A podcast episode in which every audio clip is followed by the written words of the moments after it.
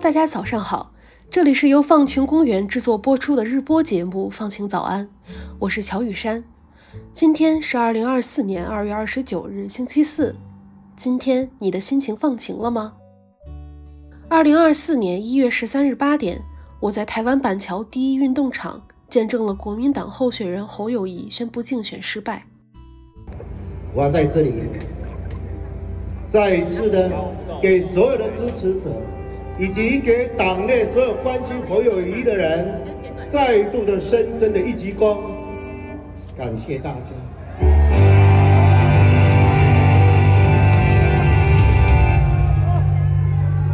谢谢。开票夜，国民党的场地格外冷清，红色的椅子上插着国民党蓝底白日的旗子，直到结束，大部分的旗子还从来没有被拿起来过。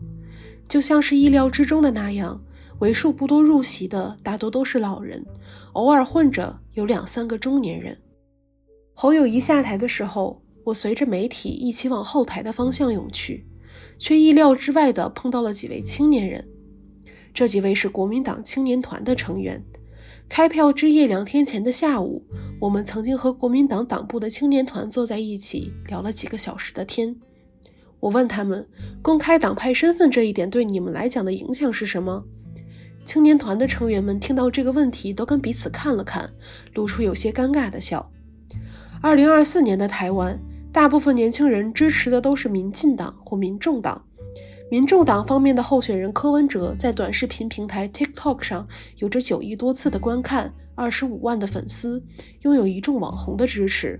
而民进党则曾经带领学生运动，又推行了同性婚姻合法，也获得了大量青年的簇拥。国民党的政治观念相对保守，并不受到年轻人的欢迎。至少在台湾的大学中，宣布自己国民党的身份就意味着少数，甚至还可能意味着更少的支持，更多的质疑。后来，我和国民党青年团中的议员 Steve 聊了聊关于在大学中公布国民党身份的问题。或许你也能从我们的讲述中找寻到关于自己身份的答案。虽然对于 Steve 来说，他不一定每一个观点都与过去的国民党一致，可是国民党不支持同性婚姻和保守派等等的印象已经深入人心，被别人的刻板印象误解，几乎是 Steve 等等支持国民党的青年的宿命。就是我们今年去去年去参加这个同志大游行的时候，我们就举着国民党青年团的这个旗子嘛，然后就有一些同志朋友或者是一些团体走在我们旁边，然后他们看到我们的的旗子，他们就呃先问了我们一句说：“你们真的是国民党青年团吗？”然后我们就说：“哎，真的是。”那他们先入为主的就会直接说：“你们还有脸在这里？”但其实从根本上来讲，就我个人来来讲，我是很支持这个同性婚姻，很支持同志者有一个呃完整的名分或者是呃完整的自由，在台湾这个社会、台湾这块土地上这样子。除去在社会上被赋予的第一印象外，Steve 在大学中与同学们的互动也会存在一些尴尬的情况。大家支持他表达的自由，可是不认同他的观念。Steve 竞选社会科学院学生会会长的过程中，就因为他的国民党身份受到了不少批评与反对，最后也以败选告终。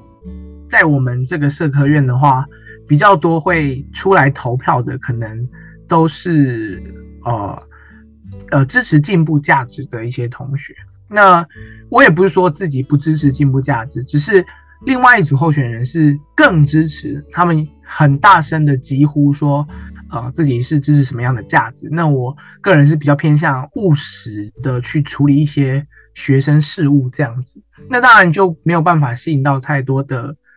呃关注。那再加上自己本身的身份，其实大家多多少少有关心的人都会知道，说自己是我自己是有一个国民党的身份在，所以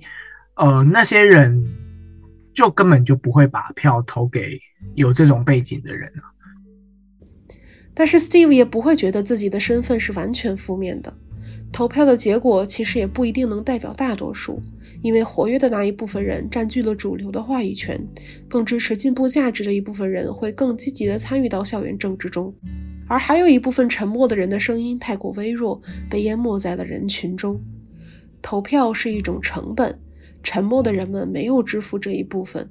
Steve 在和朋友。同学聊天后发现，其实这一部分沉默的人不一定持有和所谓主流话语权一样的意见。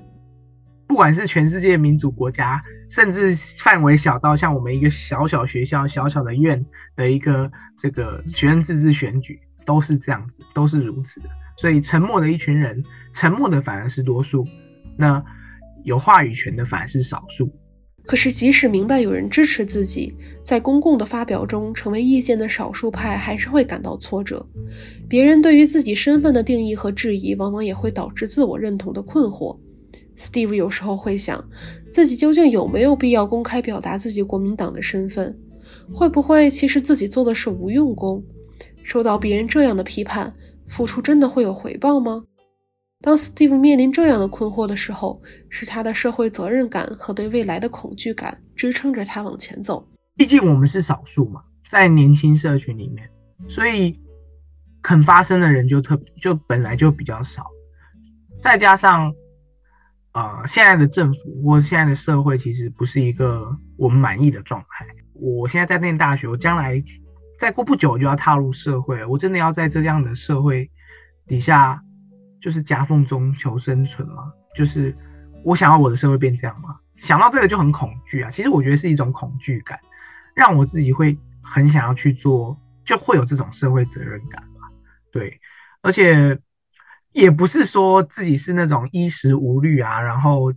这个出去可能也不用太过努力这种人，其实是自己是需要努力的，那就会那就会想说，嗯，那我。想要有一个更好的社会环境，让我去做、去打拼、去奋斗。那我在学生时代，我可以做的就是努力的发声啊，拥有更多的社会责任感，对吧？呃，还有另外一方面是怕自己越长越大，这个热情就消减了，所以要在最有热情的时候，最做呃该怎么说，成本最高，然后最没有回报的事情吧。有时候信念也会出现短暂的动摇。当单纯依靠自己的力量不足以解决这些困惑的时候，Steve 就会选择寻找身边的人获得能量。就是我去看看身边的人，就例如说我的同事们，他们是怎么处理的？那他们会不会也遭遇到一样的困境？那他们遭遇到这些困境的时候，他们是怎么处理？那呃，我看着他们的处理方法的时候，我就觉得哦，好成熟哦，所以我会学习他们的方式，例如说继续勇敢的讲自己的话。一定会有你所吸引到的人。少数人之间彼此的支撑是 Steve 坚持下去的动力。Steve 也希望不善于表达的、沉默的少数派能够更多的表达自己。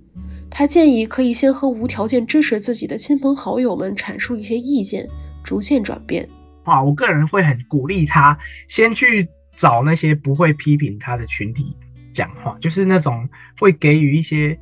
就是无条件支持的那些很亲朋好友们、很亲近的朋友们去找、去讲那些话，去试着表达自己的意见。人家会说：“对啊，你讲的对啊，你讲的很好啊。”那在这个累积之下，你就会觉得说：“哦，好，我好像讲话好像不会有什么，别人会有什么跟我辩论啊，或者是不同意我的观点啊，就会比较有信心这样子。”那在可能之后，可能再慢慢、慢慢的踏出这些。而踏出自己的舒适圈，慢慢的去尝试跟一些你可能会觉得说跟我意见不同的人去讲话，那可能会对自己的心态调试上面会有一种呃比较呃健康的这个转变。对于走出第一步后的表达，Steve 认为可以先从大家的共同点出发，再提出一些比较可能产生分歧的意见。国民党的人会擅长先逃避，先不要，先察言观色，就可能会挑一个可能对自己比较友善的环境，我再说话的这种感觉。国民党的人可能很很有习惯是这样子的，因为毕竟在这个社台湾的社会上面不主流太久了，哦，不主流太久了。但是，嗯，我会觉得说，我们的应对应该要更主动一点，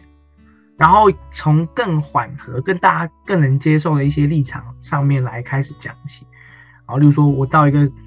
我到一个聚会场合，哎，可能大家知道我是国民党，那我就先说，哎，我们就只是不想要让台湾缺电嘛，对不对？我们不想要让台湾的食品安全出现问题，我们在乎的都是那个国人最基本生活上面应该要做到的大关。然后人家就会觉得，嗯，有道理啊，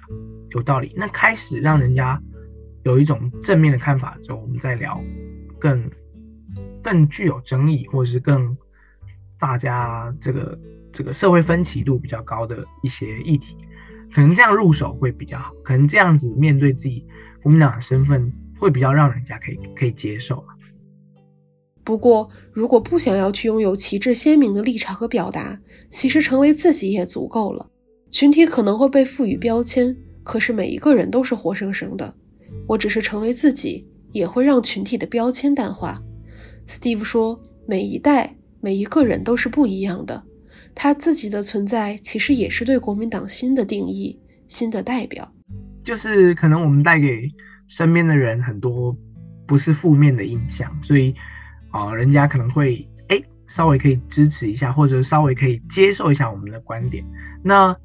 我们的成效当然是令我们非常自豪的。身边的这个不支持民进党的朋友们，好，哎，他们会觉得说国民党好像不一样，或者说，哎，你们好像真的有在改变，哎，这样子的感觉。虽然他们有可能还是不会投给我们，但是，但是他们可能有逐渐感觉到说，哎，你们国民党有在做什么事情哦，或者是有在年轻化哦，哎，你们这是不分区的名单提出来，好像不错哦。好像我都有接受到一些这样子的反馈啦，所以，呃，如果是我个人带来的影响力可能没有那么大，但是身边不支持民进党的那些年轻人，看到国民党有在做这些事情，他们其实都是持这个正正向的意见的，所以，嗯，我觉得是有在发生改变当中。对，在台湾的青年政治中，国民党的身份是少数而独特的。聊到最后，Steve 说：“其实这根本不是政治，就是聊天的方法。我想，这也许不仅仅是聊天的方法，其实也是接纳我们自己身份的方法。在从台湾回到香港之前，我去手信店买礼物，店员姐姐听到我从香港过来，告诉我她很不喜欢香港的环境，因为香港人听到她讲国语就态度很差。”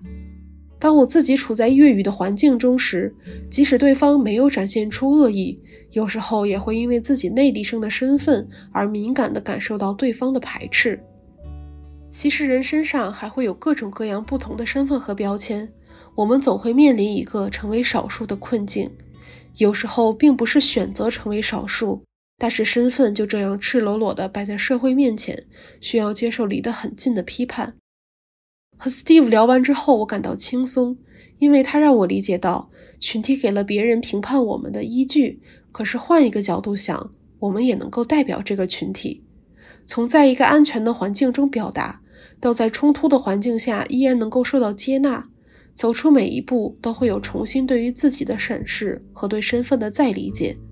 无论我们现在在沉默还是在呐喊，其实已经在影响着身边人了。希望你也能在身边的支持与成为自己的过程中，消解少数身份带来的不安。祝我们有一日不必摆脱少数的身份，也能享受多数的友善。好啦，到这里，本期放晴早安就要结束了。希望你喜欢 Steve 的故事，期待大家在小宇宙留言互动，也可以在苹果播客给我们五星好评。我们会在每周五选择分享和回应大家的一些评论哦。本期放晴早安的主播和撰写文稿的是我乔雨山，文稿编辑是方可成，后期剪辑是曹瑞清，运营发布是乔雨山。放晴早安第三季由香港中文大学社会科学学院的社会科学与创新实验辅修项目支持。感谢收听，祝你拥有放晴的一天，我们下期再见。